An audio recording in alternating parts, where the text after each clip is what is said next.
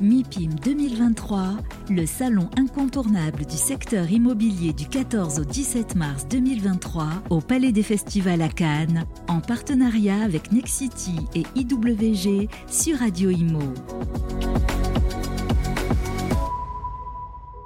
Voilà, bonjour à toutes et à tous, merci d'être avec nous. 16h50 passé de deux minutes, euh, on est toujours ici au MIPIM, c'est la seconde journée euh, de euh, ce grand rendez-vous de l'immobilier international.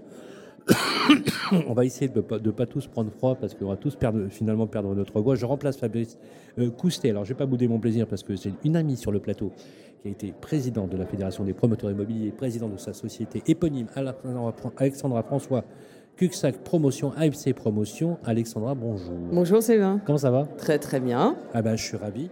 Euh, alors, le MIPIM, on va dire, il est intéressant parce qu'on revoit un MIPIM tel qu'on l'a connu, en taille, mais on sent quand même que ce n'est pas exactement la même chose qu'on a connu avant le confinement. On sent qu'il y a quand même une légère différence quand même euh, dans, l'air du temps. Euh, les promoteurs sont très largement représentés. Le MIPIM, c'est quand même ce place to be. Beaucoup de rencontres se font le marché, on ne peut pas dire qu'il soit si exceptionnel que ça. On peut même dire que les chiffres du logement neuf sont non seulement alarmants, mais extrêmement inquiétants. Est-ce qu'il faut y voir un signe structurel dans, les métiers de la promotion immobilière qui nous amène à réfléchir Ou est-ce qu'on est en train de vivre une crise ou une permacrise dont on sortira finalement, on ne sait pas vraiment comment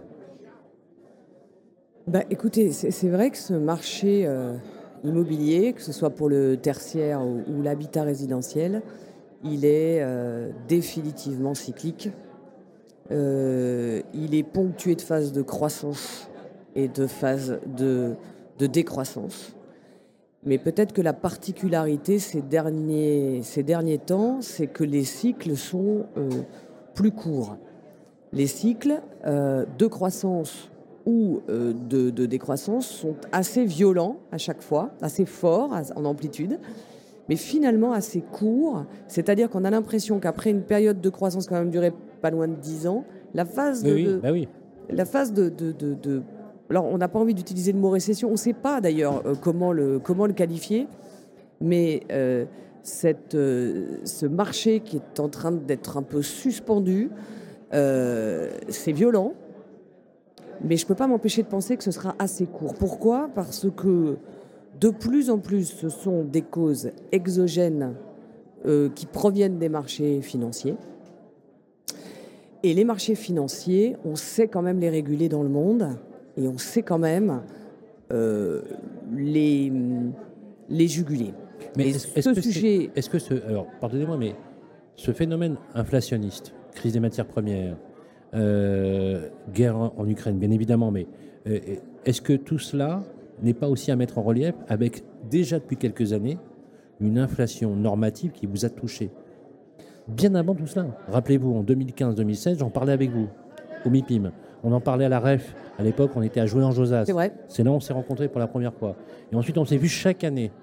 Et chaque année, vous vous alertiez en disant attendez, il faut vraiment vous calmer un peu là parce qu'on finira par ne plus pouvoir vraiment travailler. En fait, c'est les périodes de croissance. Les périodes de croissance, il y a une espèce d'inflation euh, qui, s'opère à tous les niveaux. Les prix des fonciers euh, augmentent, les coûts des logements augmentent, les coûts de travaux, bah, ils n'ont jamais été euh, à la baisse hein, depuis, depuis, depuis 25 ans.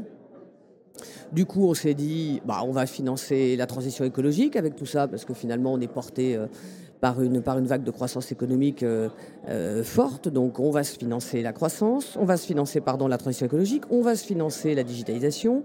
Le, métier, le secteur va faire sa mue, il va se transformer et euh, avec un peu de chance, on passera entre les gouttes. On n'était pas loin de passer entre les gouttes.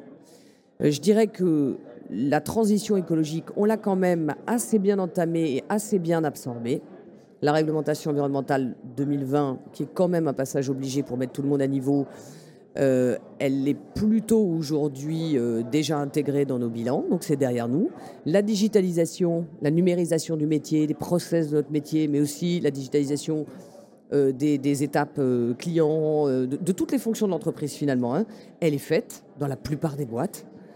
Donc ça, c'est plutôt derrière nous et c'est plutôt un acquis. Et c'est un acquis qu'il faut, euh, qu'il faut euh, relier à, cette phase de croissance qui, qui, l'a rendu possible. Ça, c'est plutôt positif. Ce qui l'est moins, c'est qu'effectivement, quand vous avez un retour de l'inflation comme celui qu'on voit aujourd'hui, qui est plutôt une phase, j'allais dire, de retour à la normale, on l'a oublié, mais vous avez des, taux d'intérêt à 3 points. Euh, franchement, moi j'ai démarré en 1989, j'avais 14%, des phases d'inflation très très fortes, on en a ah Oui, ah oui. Bon, alors ce qui se passe là, c'est que l'inflation, un peu d'inflation, c'est plutôt sain, les actifs se valorisent. Euh, les, on, peut la comparer, la crise, ou pas, à cette époque, où on avait des taux d'intérêt incroyables euh, Non. Une inflation C'est pas comparable hein Non, c'est pas comparable, parce que c'était un choc pétrolier très fort, mondial, qui a été violent et qui a été long. À l'époque, les, les, les, de 2008, étaient longues. Celle de 2008, elle a été hyper courte.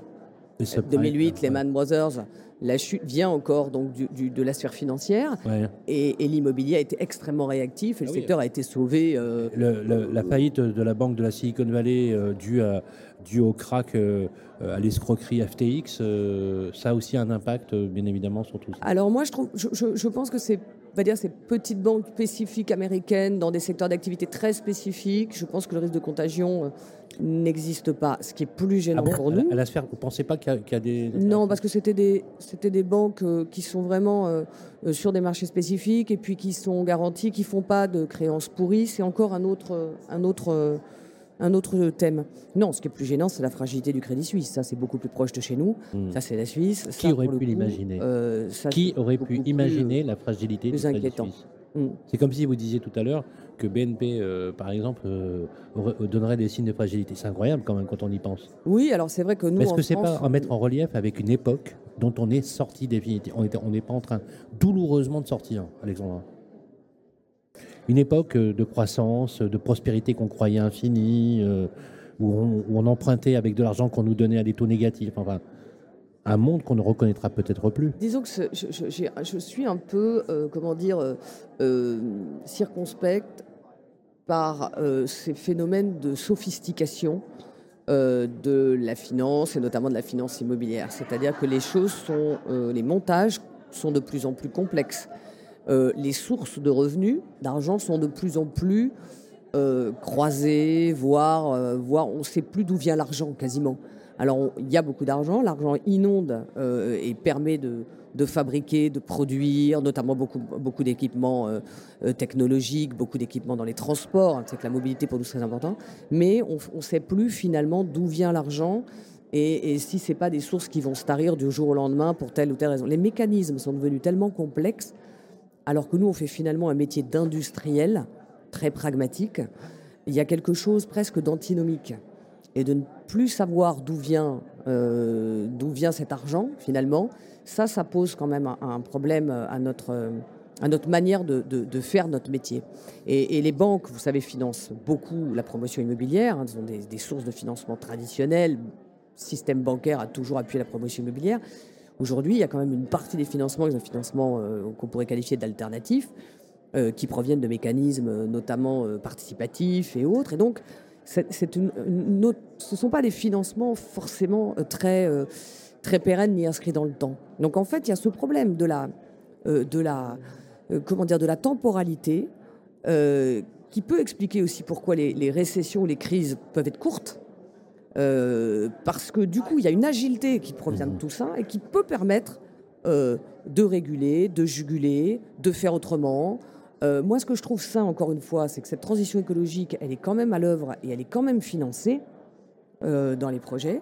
Ce que je trouve sain, c'est que le métier a fait sa mue, notamment en digitalisant beaucoup. On n'est pas encore euh, dans une révolution industrielle qui permet de construire hors site. On n'est pas encore dans une révolution des process euh, en s'appuyant par exemple sur le BIM dont on n'entend plus trop parler en ce moment. Il y a encore des mmh. choses qu'il faut mmh. faire. Mais on a quand même aujourd'hui une énergie solide au service de l'acte de bâtir qui, je pense, nous ancre et nous donne un socle euh, qui est un socle assez résilient.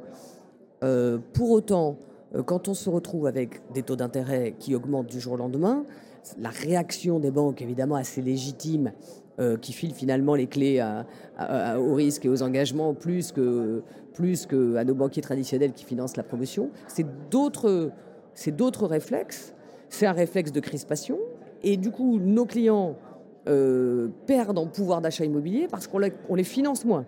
Et, nous, on est entre des fonciers et un acte de bâtir qui n'a pas d'élasticité au niveau du prix et des clients qui peuvent moins acheter. Et on vend à des prix fermes, je vous rappelle. Donc on n'a pas d'élasticité sur les prix. et puis comme on sort du 10 ans de croissance, les prix sont suffisamment élevés. Est-ce que c'est est -ce c'est ça qui explique le fait qu'on assiste pour une première, pour moi j'avais jamais rarement vu ça, des promoteurs qui ont des permis instruits, purgés, et qui ne, ils ne font pas les opérations?